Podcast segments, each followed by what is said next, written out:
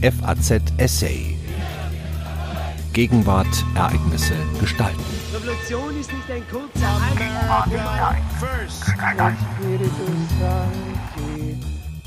Die zarten Seelen freier Bürger. In Zeiten, in denen der Liberalismus seine Selbstverständlichkeiten verloren hat, hilft es nicht, dessen Prämissen noch einmal in hohem Ton zu wiederholen. Stattdessen gilt es, die populistische Herausforderung ernst zu nehmen und offensiv anzugehen. Ein Essay von Dr. Detlef von Daniels.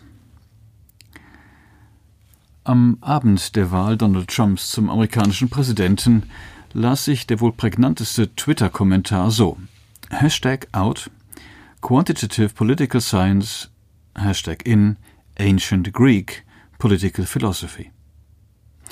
Diese Zeilen enthalten eine vollständige Diagnose des populistischen Zeitalters. Dem Zeitgeist entsprechend könnte man daher unmittelbar mit Likes, Gegenhashtags oder Beschimpfungen reagieren. In alteuropäischer Manier lassen sich die Diagnose und die daraus folgenden Handlungsempfehlungen aber noch etwas weiter entfalten. Seit dem Sieg Donald Trumps sehen sich auch in Europa, insbesondere in den Visegrad-Staaten, Regierungen, Parteien und Bewegungen darin bestätigt, dass der politische Liberalismus überholt sei. Wie kommt es, dass in etablierten und gefestigten Demokratien so viele an deren Grundlage zweifeln? Und wie kann man auf diese populistische Herausforderung reagieren? Diese Frage bewegt nicht nur Bürger, Politiker und Journalisten, sie wird auch in den Sozialwissenschaften und der politischen Philosophie verhandelt. Der genannte Tweet enthält die Antwort auf die Frage. Mehr noch als das Votum über den Brexit hat der Wahlerfolg Donald Trumps die gesamte empirische Wahlforschung, einschließlich derjenigen aus dem Team Trumps, überrascht. Wenn diese Methode schon bei der am besten analysierten und erforschten Population und bei kurzfristigen Prognosen versagt, wie steht es dann erst mit ihrer Verlässlichkeit in schwierigen Umständen? Natürlich ist die kurze Hashtag-Polemik gegen Quantitative Political Science überzogen. Da die Alternative aber nicht Normative Political Theory lautet, ist das Versagen der Prognose zugleich ein Symptom eines grundsätzlichen Stimmungswandels in westlichen Gesellschaften, welches das Selbstverständnis von Theoretikern sowie der politischen Klasse in Frage stellt. Der erste Teil des Hashtags bezeichnet also nicht bloß eine vorweggenommene Verschiebung innerhalb einer akademischen Disziplin, sondern drückt aus, dass Wissenschaftlern, Intellektuellen und professionellen Meinungsdeutern die Welt, in der wir leben, fremd geworden ist. In Anbetracht des Aufstiegs rechtspopulistischer Bewegungen hat dieses Unverständnis wieder einmal Jürgen Habermas als einer der ersten zum Ausdruck gebracht, dieses Mal jedoch eher unfreiwillig. Auf die Frage, wie man mit der Kritik von Wortführern der AfD an der grundsätzlichen politischen Ausrichtung der etablierten Parteien umgehen sollte, antwortete er, dass man ihr am besten gar nicht inhaltlich begegne. Stattdessen sei die ganze Richtung als Wegbereiter des Faschismus zu brandmarken, und als Lösung aller Folgeprobleme der Globalisierung müsse ein europäischer Sozialdemokratismus propagiert werden. Diese schroffe Abweisung ist nicht bloß ein Zeichen einer Kränkung der linksliberalen Diskurshoheit, sondern Ausdruck eines systematischen philosophischen Problems. Die universelle Vernunft beansprucht, für sich selbst einleuchtend zu sein. Wer für sie spricht, ergreift daher im Streit mit anderen nicht Partei. Er kann nur versuchen, seinen Gegner zu erziehen. Oder er muss in ideologiekritischer Manier den unaufgeklärten Zustand der Welt bedauern. Aus eigenem Reflexionsdefizit wird so der Welt eine Legitimationskrise angedichtet. Bezeichnenderweise stammen die treffendsten Analysen des Populismus daher nicht aus der normativen politischen Theorie, sondern aus der vergleichenden Politikwissenschaft und Ideengeschichte. Der Verweis auf eine populistische Ideologie, auf Massenmobilisierung oder eine bestimmte Klientel erklärt jeweils noch nichts, da alle Parteien Werthaltungen haben und versuchen, ihre Anhänger zu mobilisieren. Spezifisch für populistische Parteien oder Bewegungen hingegen ist, dass sie erstens einen Gegensatz zwischen Volk und einer korrupten oder abgehobenen Elite bzw. dem Establishment konstruieren. Zweitens mit dem Versprechen antreten, dem wahren Volk zu seinem Recht zu verhelfen und drittens oftmals eine charismatische Führergestalt haben, die beansprucht, ohne vermittelnde Instanzen wie Parteien, Presse oder Verbände direkt den Volkswillen auszudrücken.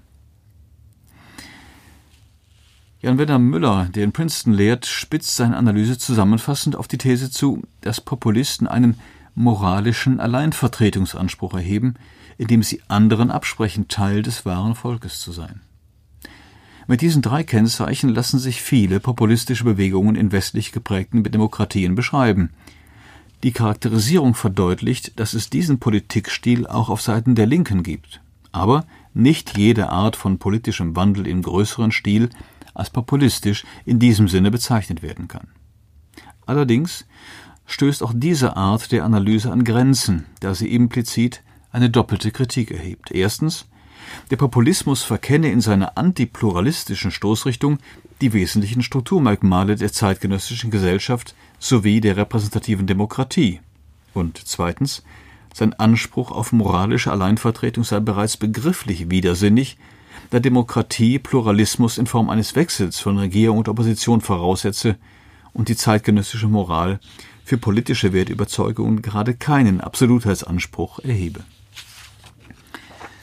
Zwar verwahrt sich Müller zu Beginn der Analyse dagegen, Wähler von populistischen Parteien nur sozialpsychologisch als Abgehängte abzuqualifizieren, wiederholt aber genau diese Diagnose auf theoretischer Ebene. Der Populismus scheint theoretisch minder bemittelt oder abgehängt, deplorable zu sein, da er über eine adäquate Theorie weder der modernen Gesellschaft noch der modernen Moral verfügt. Mit dieser Erklärung sind wir dann aber doch noch keinen Schritt weiter gekommen, da Dummheit schlicht unverständlich ist. Wenn es jemand einfach nicht versteht, kann nur die Augen verdrehen und die Hände zum Himmel erheben, wie es vielfältig in Talkshows zu beobachten ist. Es gibt jedoch eine noch radikalere Theorie des Populismus, die bis in das Zentrum der Demokratietheorie führt und dessen Verführungskraft zeigt. Man findet sie bei dem Juristen Karl Schmidt. Anders als Müllers Beschreibung des Populismus, die einen externen oder neutralen wissenschaftlichen Standpunkt voraussetzt, argumentiert Schmidt intern aus der Position des populistischen Theoretikers. Seine grundlegende These, dass die eigentlich politische Unterscheidung die Unterscheidung von Freund und Feind ist, provoziert die liberalen Grundannahmen in mehrfachem Sinn. Zunächst macht Schmidt mit dem Satz deutlich, dass die Frage der Konstitution einer politischen Gemeinschaft, also die Frage nach der Volonté générale, sich nicht auf moralische, ästhetische, ökonomische oder andere Kriterien zurückführen lässt, sondern eine selbstständige und ursprüngliche Unterscheidung ist. Man könnte zwar mit Niklas Luhmann einwenden, dass jede Unterscheidung mit einer willkürlichen Abgrenzung eines Innen von einem Außen einsetzt. Indem Schmidt diese Unterscheidung aber nicht abstrakt, sondern konkret als Freund-Feind-Gegensatz einführt, macht er deutlich, dass die Konstitution des Politischen immer aus einer historischen Situation heraus stattfindet. Sie baut gewissermaßen immer schon auf einen Bodensatz aus vergangenen Kriegen, Ungerechtigkeiten und herabgesunkenen Ideologien auf. Damit verändert Schmidt im Unterschied zum gegenwärtigen Liberalismus die Prämissen der Diskussion. Diese geht davon aus, dass die Grundsätze der Moral rational erkennbar sind und dass die Welt auf die rationale Lösung ihrer Probleme harrt. Die Welt hingegen, die Schmidt beschreibt, kennt gar kein ideales Gegenbild wie beispielsweise den Rawlschen Urzustand, sondern ist stets die historisch reale, von irreduziblen Konflikten durchzogene Welt, in der es nur Inseln von Rationalität oder Ordnung gibt. Schmidt geht, mit anderen Worten, von einer anderen politischen Ontologie aus. Zugleich nutzte Schmidt seine Theorie für konkrete politische Interventionen und passte sie dafür opportunistisch den jeweiligen Umständen an. Er verwischte so zunehmend die Unterscheidung zwischen reflektierender Wissenschaft, dem kommentierenden Intellektuellen und der praktischen Politik und wurde damit zum Archetyp des populistischen Theoretikers. Geht man also von der tatsächlichen, irreduzibel konflikthaften Weltgeschichte aus, so ist Schmidt mit Mitteln der vorherrschenden liberalen Theorie kaum beizukommen. Dieses Ergebnis ist erstaunlich, da sich die populistische Theorie nun auf einmal nicht mehr als minder bemittelt, sondern als gleichwertig erweist. Der Populismus, dessen Bewältigung anfänglich nur das Problem der Entwicklung einer artgerechten Pädagogik zu sein schien, wird so auf einmal zu einer echten theoretischen Herausforderung.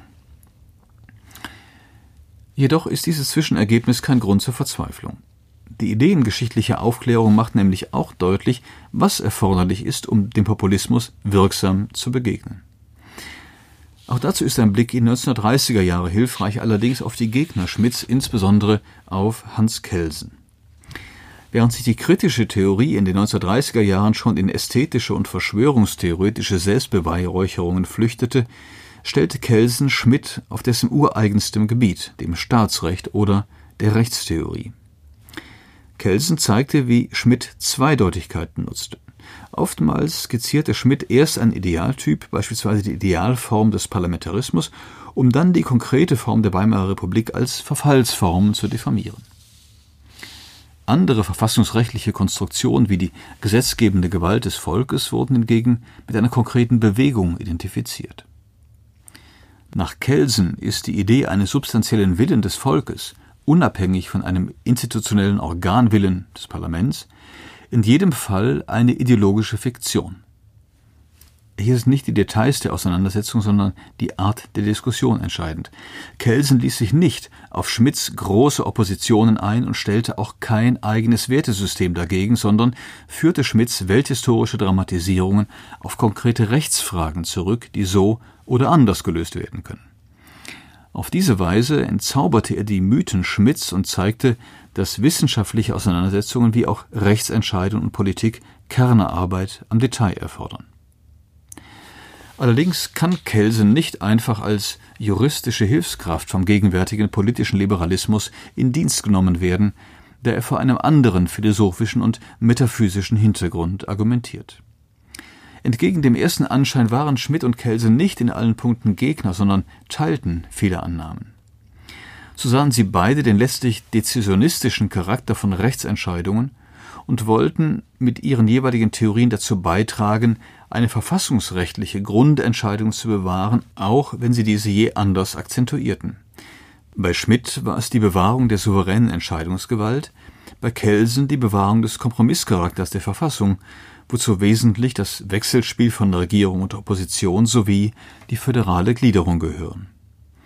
In jedem Fall steht im Hintergrund die Überzeugung, dass ein grundlegender, tiefsitzender Wertpluralismus ein Konflikt unterschiedlicher Ideologien sei. Die Reaktion auf die gemeinsame Diagnose war jedoch sehr unterschiedlich. Schmidt setzte auf den existenziellen und letztlich inhaltsleeren Kampf und vertrat die für ihn opportune Ideologie mit allen ihm zur Verfügung stehenden Mitteln bis hin zur intellektuellen Selbstaufgabe. Die faktische Überlegenheit bzw. der Sieg sollten die Richtigkeit bezeugen. Ebenso existenzialistisch beharrte Kelsen auf dem Ideal der Wertfreiheit von Wissenschaft und der Demokratie als Entscheidungsregel. Zitat Man muss seiner Fahne treu bleiben, auch wenn das Schiff sinkt, und kann in die Tiefe nur die Hoffnung mitnehmen, dass das Ideal der Freiheit unzerstörbar ist und dass es, je tiefer es gesunken, umso leidenschaftlicher wieder aufleben wird, schrieb Hans Kelsen 1932. Obwohl er nicht an eine wissenschaftliche, objektive Begründbarkeit der Moral glaubte, lagen seinen Bemühungen einige Wertentscheidungen zugrunde, die er aber explizit als subjektive Überzeugungen kennzeichnete. Er glaubte erstens an Frieden durch Recht und zweitens an Wissenschaft als umfassende, rationale Erkenntnismethode. Der Grund, dass diese beiden Wettentscheidungen keineswegs trivial sind, wurde in den 1930er Jahren augenscheinlich. Nationalismus und Kommunismus feierten beide die reine Gewalt, die keiner Begründung mehr bedarf. Der Nationalsozialismus nutzte darüber hinaus offensiv neuheidnische Mythenbildungen, um eine auf Überwältigung basierende Pseudolegitimation jenseits traditioneller Symbole und Rechtfertigungsmuster darzustellen. In Deutschland arbeiteten zudem Wissenschaftler in allen Fächern dem Nationalsozialismus zu, indem sie quer durch alle Ausdifferenzierungen die irrationale Meta-Unterscheidungen von arisch-jüdisch etablierten, von jüdischer Physik, Biologie bis hin zur Rechtswissenschaft. Der drohende Rückfall in den Mythos und die Notwendigkeit, vielfältige, einschließlich ästhetische Antworten auf Zeitphänomene zu finden, bedeuten aber keine völlige Absage an Philosophie. Sie ist nur auf andere Weise zu leisten, was uns zum zweiten Teil des anfänglichen Hashtags führt. Hashtag in Ancient Greek Political Philosophy. Das philosophische Gravitationszentrum der Wiederbelebung überwunden geglaubter Geister aus Mythos und Antike war ohne Zweifel Martin Heidegger. Offen oder uneingestanden übte er auf fast alle Philosophen seiner Zeit einen prägenden Einfluss aus. Daher kann seine Philosophie weder einfach als mythisches Raunen noch als schlichte Nazi-Propaganda abgetan werden, auch wenn Heidegger sich in den schwarzen Heften teils selbst so deutete. Anstatt unmittelbar gegen seine Philosophie im Namen des Liberalismus anzurennen, wählten viele Zeitgenossen von Hannah Arendt über Leo Strauss bis hin zu Hans-Georg Gadamer und Karl Popper den indirekten Weg der Auseinandersetzung mit Platon, um so einen von Heidegger unabhängigen Standpunkt in der Antike zu gewinnen. Der Rücken auf Platon und insbesondere auf seine Kritik der Demokratie bzw. des Populismus ist also nicht einfach eine Anwendung einer Weisheitslehre auf heutige Verhältnisse, nach dem Motto schon Platon hat gesagt, sondern gewinnt so einen spezifischen Sinn. Auf den ersten Blick lieferte Platon im achten Buch der Politeia eine Analyse der schleichenden Unterwanderung einer Demokratie durch einen populistischen Politiker, teils mit frappierenden Ähnlichkeiten zur Gegenwart. Zur Darstellung der politischen Verhältnisse einer Demokratie wählte Platon die Form einer Verfallsgeschichte, ausgehend vom idealen Regime über die Timokratie und Oligarchie. In seiner Beschreibung der demokratischen Stadt benannte Platon zunächst Prinzipien, die auch uns heute noch geläufig sind. Freiheit und Gleichheit, insbesondere Redefreiheit, Chancengleichheit und frei übersetzt die Pursuit of Happiness. Viele Punkte, die Platon als überspitzte Kritik anführte, Gleichheit von Sklaven und Freien, Einheimischen und Fremden, die ungebührlichen Reden von Kindern und Schülern, die nachsichtige Behandlung von Straftätern oder der respektvolle Umgang mit Tieren, könnten sogar als Vorgriff auf spätere ja spezifisch zeitgenössische Errungenschaften angesehen werden. Allerdings hatte Platon, wenn er das sanfte Regime der Freiheits- und Gleichheitsideologie beschrieb, einen spezifischen Punkt im Sinn. Platon sah im Freiheitsdrang einen Trieb, der, wie jeder Trieb, unersättlich ist. Würde er absolut gesetzt, so hielten ihm keine Beschränkungen wie traditionelle Sitten und Gesetze stand, und er wirkte subversiv. Zitat Die Seelen freier Bürger werden zart, und wenn ihnen jemand Zwang auferlegen möchte, werden sie unwillig und können es nicht ertragen. Zitat Ende. Wird jede Einschränkung des eigenen Wollens als ungerechtes Herrschaftsdispositiv abgelehnt, gilt die eigene Meinung genauso viel wie etabliertes Wissen. So gerät jede Art von Autorität oder Herrschaft unter Verdacht. Ist erst einmal der demokratische Verdacht gegen jede Form von Autorität etabliert, so werden sich die traditionellen Eliten gegen die Empfindlichkeiten der Menge nur noch enger zusammenschließen, so dass die hyperdemokratischen Menschen, antik die Isonomikoi, modern Wutbürger, sich erst recht bestätigt sehen, gegen die Oligarchie, modern das Altparteienkartell, zu protestieren. Da ihnen Philosophie und Erfahrungswissen nichts gelten, Lügenpresse, wählen diese Isonomikoi jemanden als Anführer, der ihnen direkt aus der Seele spricht und direkt ihr Gefühl verletzter Freiheit oder Gleichheit ausspricht. Die Tyrannei ist nicht das Problem der anderen, die wir auf der Basis unserer Wertvorstellungen wohlfeil verdammen können. Sie kommt auch nicht von äußeren bösen Mächten, sie ist unsere ureigenste Ausgeburt. Der Populismus als Vorstufe der Tyrannis ist also das Janusgesicht der Philosophie. Der Hashtag in Ancient Greek Political Philosophy mag zur Vermutung Anlass gegeben haben, dass im Ergebnis die Alten wieder als diejenigen ausgezeichnet werden sollen, die uns mit guten Ratschlägen zur Seite stehen und unser wohlgesinntes politisches Bewusstsein stärken helfen. Tatsächlich stärkt die platonische Analyse aber nicht das liberale Gegenwartsbewusstsein, sondern führt nur noch tiefer in den grundlosen Grund der platonischen Metaphysik, deren Verfallsformen Platonismus und Mystizismus in der Geschichte für alle möglichen Rechtfertigungen in Anspruch genommen werden. Eine produktive Weise darauf zu reagieren besteht darin, diese Herausforderung ernst zu nehmen, indem man an folgende Prämisse festhält. Wir kennen in unserer Welt nur Verfallsformen von Verfassungen. Mit dieser Perspektive sind zumindest drei Provokationen verbunden, die auch heute noch fruchtbar gemacht werden können. Jedes Regime und jede Philosophie ist endlich. Es muss also den eigenen Tod oder das eigene Ende mitbedenken.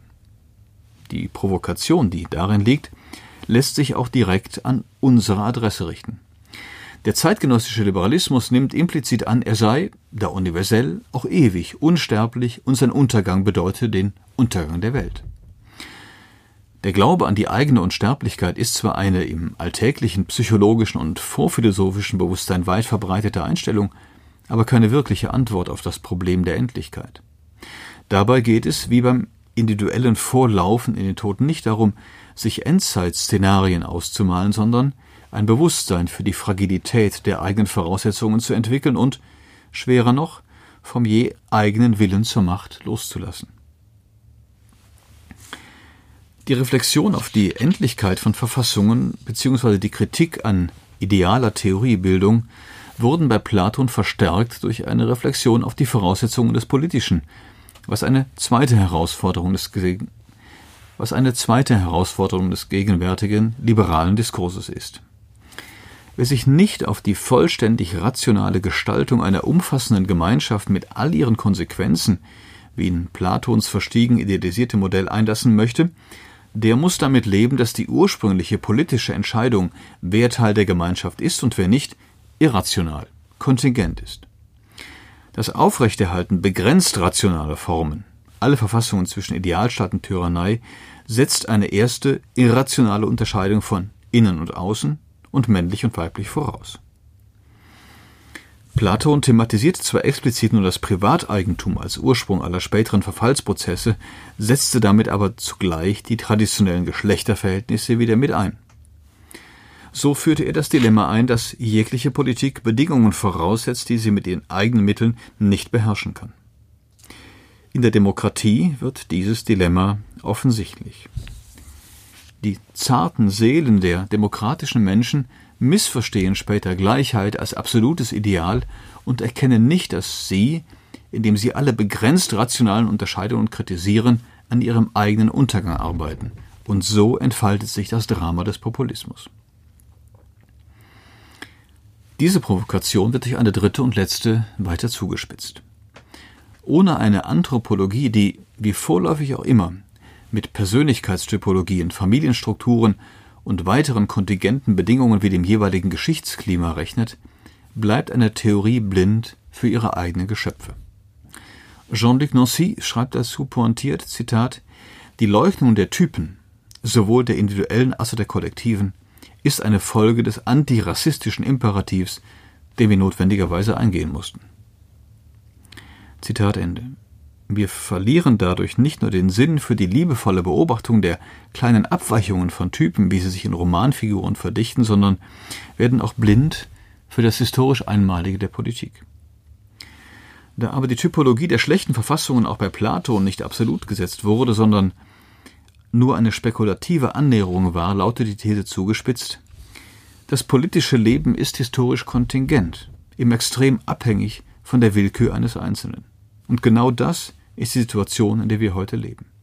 Donald Trump hat jederzeit innerhalb von drei Minuten Zugriff auf die atomaren Abschusscodes, auch wenn er damit nach eigener Aussage sehr vorsichtig umgeht. Unmerklich hat sich der Kreis geschlossen. Obwohl die Argumentation weit in die Vergangenheit oder ins Grundsätzliche führte, blieben die Bezüge aktuell. So wurde eine dreifache philosophische Aufgabe identifiziert. Neben der konkreten Kritik populistischer Theoretiker, wie Kelsen sie vorgeführt hat, ist es zweitens wichtig, ein Formbewusstsein für den zeitlichen Wandel oder die Metamorphosen von Verfassungen bzw. Ordnungsvorstellungen zu entwickeln und drittens grundsätzlich die abgründige Frage nach einem absoluten Grund des Politischen offen zu halten. Aus den scheinbar abstrakten und bloß geistesgeschichtlichen Überlegungen folgen auch Handlungsempfehlungen. Oft wird gefordert, in der Auseinandersetzung mit Populisten nicht nur zu moralisieren, sondern politisch zu argumentieren. Der Hintergrund dieser Forderung ist nun klarer. In Zeiten, in denen der Liberalismus seine Selbstverständlichkeiten verloren hat, hilft es nicht, dessen Prämissen noch einmal im hohen Ton zu wiederholen. Stattdessen gilt es, die populistische Herausforderung ernst zu nehmen und offensiv anzugehen. Im Hintergrund aller populistischen Regierungen und Parteien in Europa gibt es Philosophen und Intellektuelle, die zum Teil durchaus ernsthaft versuchen, ihre zeitdiagnostischen Anschauungen in Gedanken zu fassen. Typischerweise beziehen sie sich dafür nicht auf die angloamerikanisch geprägte liberale Tradition der Nachkriegszeit, sondern auf geistesgeschichtliche Prägungen. Genau an diesem Punkt gilt es, die Diskussion vorbehaltlos aufzunehmen. Anders als in der liberalen Tradition ist es nicht nötig, das Diskussionsfeld vorab so zu strukturieren, dass der Sieg der eigenen Sache vorentschieden ist. Diese Offenheit ist nicht mit Beliebigkeit zu verwechseln, sondern entspringt dem Bewusstsein, dass die beste Philosophie nie Herrschaftswissen war, sondern dem Widerspruch gegen falsche Allgemeinplätze abgerungen wurde. Das Sapere Aude, vage zu wissen, der Wahlspruch der Aufklärung, ist daher nicht bloß als fortdauernde Selbstbespiegelung der liberalen Tradition zu verstehen, sondern als Mut zum philosophischen Streit, im Bewusstsein der Vielfältigkeit und Abgründigkeit der Tradition, ohne auf letzte Sicherheiten oder auch nur auf die Zukunft vertrauen zu können. Sie hörten ein Essay von Dr. Detlef von Daniels. Er ist wissenschaftlicher Koordinator der Arbeitsgruppe Internationale Gerechtigkeit und institutionelle Verantwortung an der Berlin-Brandenburgischen Akademie der Wissenschaften. FAZ Essay. Ereignisse gestalten.